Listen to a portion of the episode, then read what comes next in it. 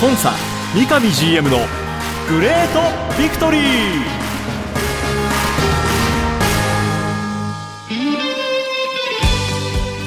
北海道とともに世界へ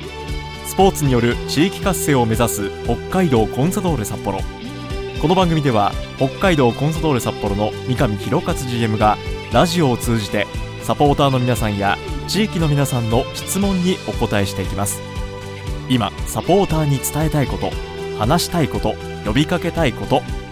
三上 GM が本音で語り尽くすコンサ三上 GM のグレートビクトリー。今回はどんなお話が聞けるんでしょうか。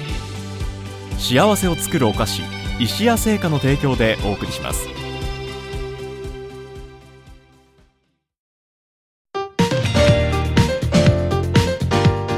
皆さんおはようございます。三角用放送局山形翼です。今週もスタートしました。コンサ三上 GM のグレートビクトリー。北海道コンソドル札幌三上博勝 GM とともにお送りします。三上さんおはようございます。おはようございます。今日もよろしくお願いいたします。お願いいたします。今日は電話をつないでお話を伺っていきますが、三上さんついに沖縄へ入りました。えー、27日だったかな土曜日のはい。日にですね、一仕事を終えて、うん。沖縄に夜ようやくチームに合流することができて、28日のトレーニングゲーム町田戦からチームと帯同して今至っているという状況です。はい。なので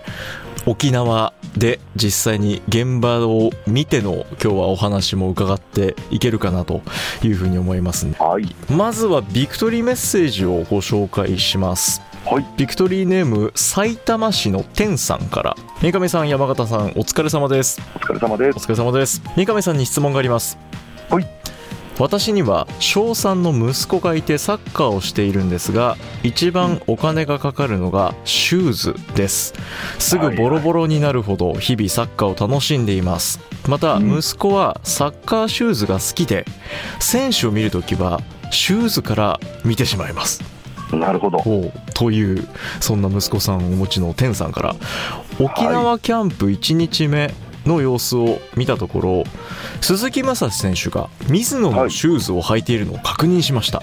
おお昨年までは他社のシューズを履いていたと思います。これはうん。札幌加入に伴って水野のシューズの試し履きや提供を受けられるなどのことがあることから今回行かれていたんでしょうか。なるほどありがとうございます、はい。まず息子さんね、うん。本当サッカー一生懸命すごくやってるんだなっていうのはこのメッセージからもすごくこう伝わりますしはい。一方でやっぱねスパイクって本当近年すごくあの高価なうんうん。頭物になっていて例えば僕の甥っ子なんかもこうおサッカーをねえー小学生、えー等々でやってた時ってはい。3ヶ月に1回ぐらいもうサイズがどんどんどんどん足のサイズが大きくなっていくんでそれこそ練習一生懸命にやってはい。本当ぼすぐにボロボロになるケースもあればねもう本当この間買ったばっかなのにもうサイズがちょっと合わないみたいなすごく本当両親大変だなっていうふうに思ってたりまた僕たちもねあのアカデミー持ってますのでチームを。はい特にアンダー12、えーアンダー15のそうですねちょうど14以下ですか。はい。すごく同じような悩みを持たれてる親御さんともいろいろ話をさせてもらってるんで、えすごくまず状況っていうのはあの理解できます。でも本当親のそういうサポートとかね、できる限りのそういうサポートがあって子どもたちが本当できてるっていうのは素晴らしいことだなって思って今聞いてたんですけど、その上で武蔵なんかがね、えっ、と確かに試し履きしていますと。はいでこれきっかけとしては間違いなくやっぱりうちのチームがね、えー水野さんにすごいサプライヤー等々受けていて、はいそういう状況にあるということも踏まえてっていうことはあの間違いなくうちのチームに入ってきたっていうのがきっかけなんですけども、まずクラブ方針としてはですねスパイクに関してはクラブとしては水野さんとこういう契約パートナーをさせてもらってますけども強要しないという形で進めてます。はいなぜならばやっぱりサッカー選手にとってそのスパイクってすごくやっぱり重要なうん。道具用途じゃないですか、えやっぱりそのスパイクにメーカーによってですね足型だとか横幅だとか革の質重さやっぱりいろいろ特徴各メーカーさんって持ってるんです。なのでその選手に本当に合うスパイクを履いてほしいということが一番にえー理由にあの強制は全然していないと。えはい。ただありがたいことにい水野さんと我々パートナーを長年こうやらさせてもらってここから数年もねえぜひ一緒にっていうような今方向性の中でもしよければあの水野スパイク履いてみてっていうようなことは武蔵以外の選手含めてね、はい。やり取りっていうのがあるんですよね。なるほど。でその中で選手の方であの積極的にちょっとトライしたいっていう選手には試し履きなんかをしてもらってはい。結果的にフィットしますっていうことであればあ契約水野さんしてくれるって言ってるからどう？っていうような話とかそういうふうに次の段階にステップアップして話し合いを進めていってるっていうのが現状ですね。なるほど。やっぱりこのシーズンが始まる前に選手の皆さんってこう確かめるもんなんですか？そうですね。やはり選手からするとやっぱもっといいパフォーマンスをしたいということを自分本位自分の体に目を向けながらもその他でじゃあさらにできることってなんだって考えた時に、そういったスパイクを含めた用具、道具、ここにもう一個改善があるんじゃないかってみたいなことはやっぱりどの選手も意識するもんですから、はい。基本的にはシーズン入る前にちょっとこういった部分でこういったメーカーさんと試し履きをしてキャンプ中のトレーニングゲーム2試合、3試合ここぐらいまで様子を見た中で最終判断をした上でシーズンイン開幕に入っていこうというふうに考える選手は多いですね。まあ、だから今のこのまさにキャンプシーズンっていうのは選手たちもそれぞれ、まあ、今回鈴木武蔵選手は水野さんのそのシューズをね実際試されたとはいいうように試合に向けてのコンディションを上げるための一つオプションとしてうんこういう自分たちの道具の方も目を向けていそうですねる時期ですね。なるほど。だからこのシーズン開幕で、おこの選手、ちょっとモデル変えたんじゃないっていうのも、これから先また、まあ、シーズン中にね、あの見れるかもしれませんので、はいはい、今日もまた一つニッチなビクトリーメッセージをご紹介しました。天さんありがとうございました。さて、そんないろいろとこうシーズン開幕に向けてまさに調整真っ只中の札幌キャンプのお話を伺っていきたいと思いますが、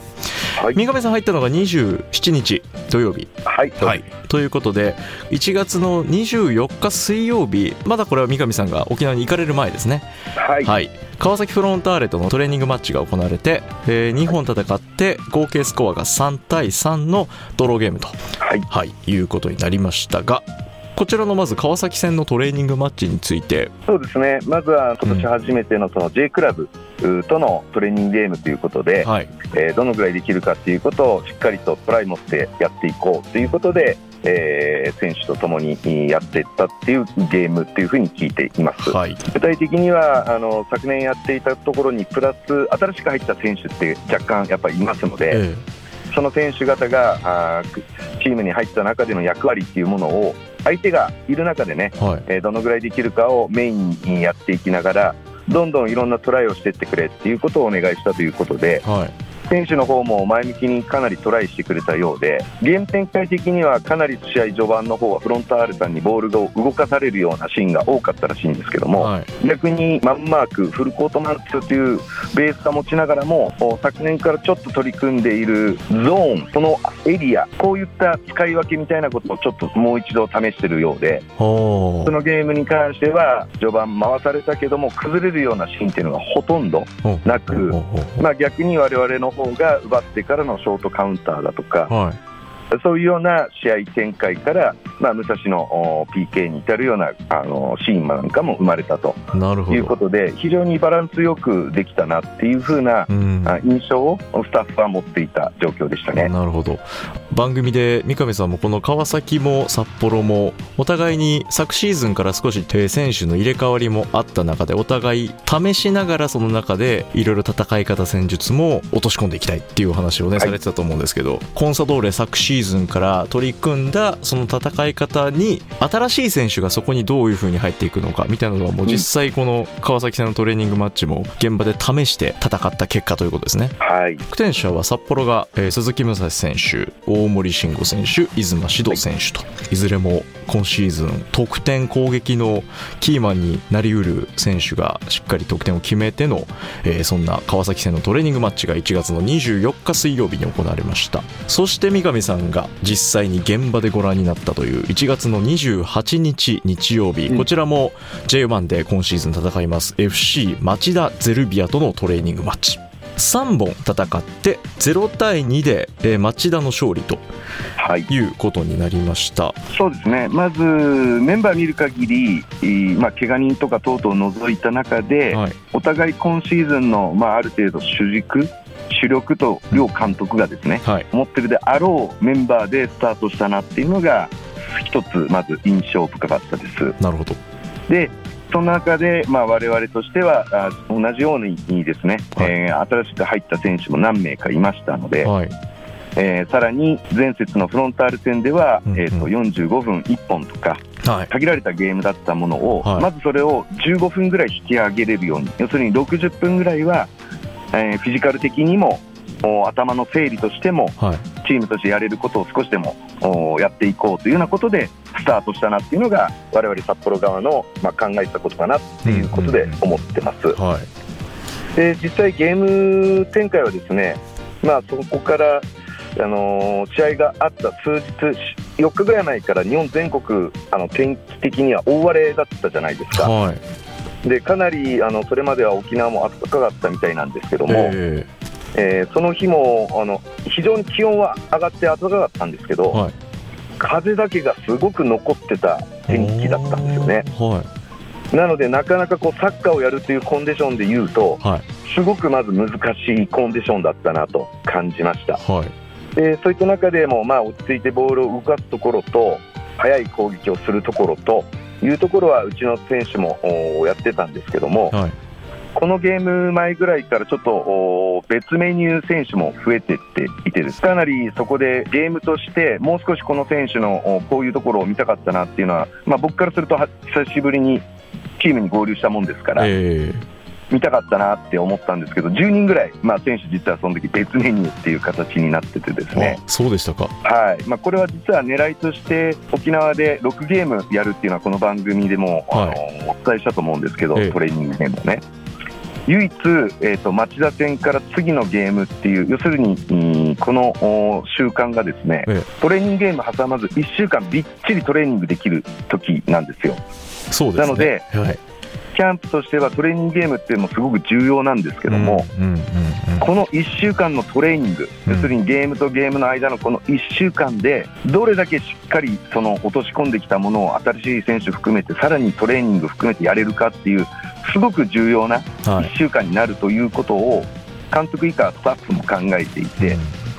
それで町田戦のところでは、まあ、無理させない選手等々も含めてですね、はい、トップの選手10名ぐらい、ちょっともう別メニューでっていう中での、限られたこう選手の中でやっていたっていうこともあって、できたこととできなかったことっていうのがはっきりしたなっていうのが、うんうんうん2つ目の、まあ、すごく印象として残りましたね。うん。ここまでキャンプ、えー1月の15日からスタートして28日ですから、大体丸々2週間ですね、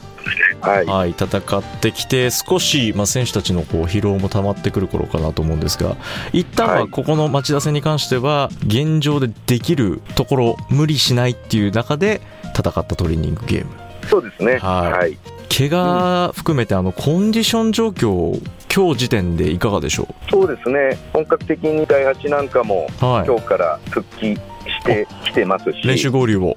はい。はい、午後のトレーニングからは、えー武蔵なんかも別メニューから、はあー戻ってきたりしてますし。先ほど言ったように、はい。あのここからの1週間のトレーニングがすごく重要だなっていうことの続けに置いてるので、はい。できる限りえー選手もここに合わせてですね、はい。今徐々にこう復帰してきてるな状況とはい。筋肉系でちょっと痛めてる選手も何人かいるので、うんまたはちょっと体調発熱者なんかが何人かいたりしてそういう選手のコンディションを少しでも早く戻してチームに合流させたいなっていうふうに考えてるっていうのが今のチームサイドの状況です、ね。はい、ちょうど番組収録してるのが1月の30日なんですけども、えこの時点で。まだ、えーこれから今週戻ってこれそうな選手も何名か。はい、何人かい。るというような状況で、はい。で今三上さんからお話あった通り前回のこのトレーニングマッチ町田戦から1週間このトレーニングを当てて次のトレーニングマッチ、えー沖縄では4戦目ということになりますがはい、2月の3日土曜日に、うん。 V・ファーレン長崎とのトレーニングマッチが、はいこちらは金武町のコンサドーレの練習場ではい。行われると、どんな形で迎えたいですかこのトレーニングゲームは？そうですね、あの先ほど言ったようにあのトレーニングで新しい戦術、新しい選手のお戦術理解度っていうものをうん。どうやって深めれるかっていうのがここにもともとキャンプの中で置いてたのではい。それをトライした後での初めての多分ゲームになるっていうのがこの長崎戦になりますからはい。まず今はしっかりとこう予定通りその戦術を落とし込めるようなトレーニングを1週間しっかりとねうんなるべく多い人数の中でやっていくっていうことが大切と。はい。もう一つはやっぱりこの試合はそれが本当にどういうふうに相手がいた中でも表現できるのかなっていうところを試す重要なゲームになるかなっていう位置づけで考えてます。オフ・ザ・ピッチのところではねはい。あのすごくいい雰囲気感じてます。あ。僕も合流してまだ数日ですけども、えオン・ザ・ピッチ上でのやり取り。そして、まあ、ホテルで、まあ、食事含めたね、はい。食事会場での新しい選手も含めたコミュニケーションっていうのをこう見させてもらったりしてるんですけどーも、え。すごくそのいい雰囲気をね、えー感じていて、ここに関しては、本当、いい方向に間違いなく今、行っているなっていうふうに思っていて、ここの部分がしっかりすることによって、はい。先ほど言った一番問題であるうトライしなきゃいけないピッチ上でのね戦術っていうところに必ず大きなこう要因、力になっていくので、そういったことで言うとね、あの本当、お一方では安心して、うんはい。え合流して数日、今見させてもらってるっていうのも正直な気持ちですね。えーチームのねまた沖縄キャンプトレーニングもそして実戦形式での戦いも、えー増えてくる、えーそんな後半のキャンプ情報。ここからは三上さんが実際に現地で見たお話が、えー伺えるかと思いますのでまた来週以降も、えーキャンプ情報も触れていきたいと思います。はい、さあそんな中で今週のホットニュース。はい、名古屋高校ミッドフィルダー、原康介選手正式加入とはい、いうことで大変驚きました三上さそうですね、僕らとしてもね、はい。あの基本的に実は、まあ、キャンプ始まる少し前ですね、んえ。練習参加っていうのを決めさせてもらいました、実は。はい。もともとそのお名古屋高校の指導者、あー監督さん、コーチさんとは、クラブとしてはあのコミュニケーション等々こう持っている方がこうやられているんですけども、はいそんな中で、あのーまあ、選手権が終わったような時期ではあったんですけども、えすごく本当、一人面白いね、素材の子がいるんだとお話を伺っていえて、はい。で同時にね、すごく、まあ、あの学面でもすごく秀でて、えーいて、は予定としてはあの大学の、ね、受験をこれからする予定なんだけどいも、はい。本人はね、やっぱり一方でプロ選手になるっていう夢を持っていて、選手権でも頑張って、まあ、本人としてどっか声かからないかなっていうような期待を持ちつつも、はい。もうプレーしている中で、まあ、残念ながらあの選手権が終わった時点で声かからなかったんだけども、はまあ、予定通り大学の受験をしようとも思うんだけども、一つチャンスもらえないだろうかっていうようなちょっと相談を受けましてい、はい。改めてまあ僕らあの選手権に見に行っていたスタッフなんかを派遣してたりしてたので、えええええ実際にこういうちょっと打診あるんだけど、お名古屋高校のゲームって見れたとか、えはい。そんなような確認をしていく中で、確かにこう面白い素材かもね、しかもうちのサッカーに合うようなはスピードとバイタリティ等々を含めた中での一勝負できるようなうん。プレースタイルを持っている、そんなような選手ですっていうことだったもんですから、えでは、えー、とある一定の期間、我々の沖縄キャンプに参加してみませんかっていうことで、クラブからその指導者に、えーご連絡をさせてもらって、ええ。練習参加すること自体は、まあ、キャンプのちょっと前にえー決まっていたと。で獲得するかどうかっていうのは、えはい。まあ、ある程度沖縄キャンプの早い段階からチームに合流することが康介、原選手自体ができてたので、え最終的にはまあ僕がもともと27日ぐらいに沖縄入りするだろうとえはい。いうこともあって、28日のその町田戦、これを見た上で、それまでの監督、コーチの評価と、最後は28日、町田戦に試合に出るであろうから、うんそのゲームでの、まあ、僕自身のおその評価可能性、うん。そういったものを加味して、えー決断しようということで、実はスタートしていたと。なるほど。はい、そんな中で、まあ、あの僕、予定通りね、はい。えー27日の夜に入って28日の町田戦見て、ええ。ー彼自身は2本目と3本目にこう出場してきて、えー左のワイド中心にね、はい。えー彼は実はあのその日はトライしたんですけども、はいまあ、その中でも非常にそのスピーディーな、ね、プレー判断、うん、そして僕の中で面白いなと思ったのは2本目終わった後にうちのコーチから3本目入るときに遠慮もあるだろうけどもこういうプレーしてみたいっていうようなことを一声二声アドバイス伝えたんですよ、はい。えー、それを3本目にすぐにこう表現しようとしている姿勢と表現できてたっていうプレーをちょっと23僕の中ではすごく感じて、ええ、高校年代でこういった求められたものをすぐ解釈しそれをまた実行できるっていう能力はすごく高いなっていう風な印象がすごく僕の中でも残ってですね、はいまあ、試合終わった後に、まあ、僕の方から監督以下にもちょっと話をさせてもらって僕の中では1日しか見てないけどこういう部分こういう部分が見れてすごくポジティブな気持ちなんだけどっていうことで伝えさせてもらった中で、まあ、最終的にはね新しい当然その戦力として、そして何よりも将来のねコンサドーレを背負ってもらう一人の選手の可能性として十分にあるなっていうことで判断させてもらって、急遽ね獲得というようなことで、そこからもまあ本人にも負担、今かけてる最中で、学校側にもですね、まあ、いろんな方の協力を得ながら、先ほど言ったように、もともとは大学の受験をする予定でしたので、はい、同時にもっと言えば、この僕が見に行った28日を最後に、一旦高校に帰って、受験勉強に備えるっていう中で、試合後に我々がこういう判断をしたので、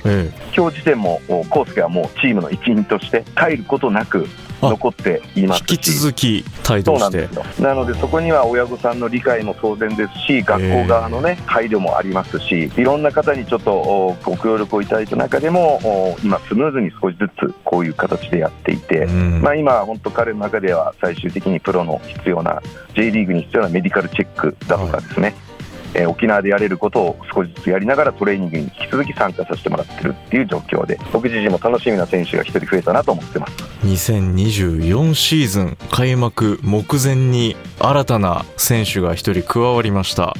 はい、名古屋高校ミッドフィルダー原康介選手。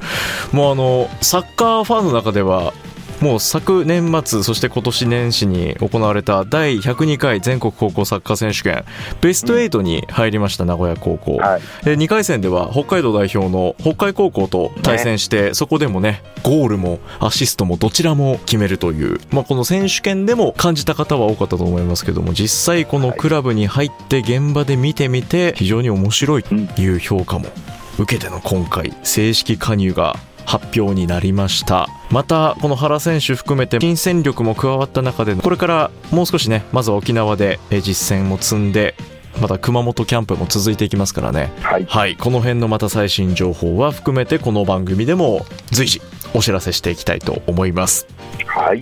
番組はコンサドーレ YouTube チャンネルコンサドーレ TV さらには各種ポッドキャストサービスでも配信中です。それでは今週はこの辺で。北海道コンサドーレ札幌の三上弘勝と。進行は三角山放送局山形翼でお送りしました。今週もありがとうございました。ありがとうございました。白い恋人は誕生から46年以上北海道で愛されています小麦粉砂糖生クリームはすべて北海道産。これからもあなたのそばに。白い恋人。番組では三上 GM 宛ての質問メッセージを募集しています。メールアドレスはリクエストアットマーク三角山 .co.jp X、Q、Twitter はハッシュタグコンサ GV までどうぞ。コンサ三上 GM のグレートビクトリー次回もどうぞお楽しみに幸せを作るお菓子石屋製菓の提供でお送りしました。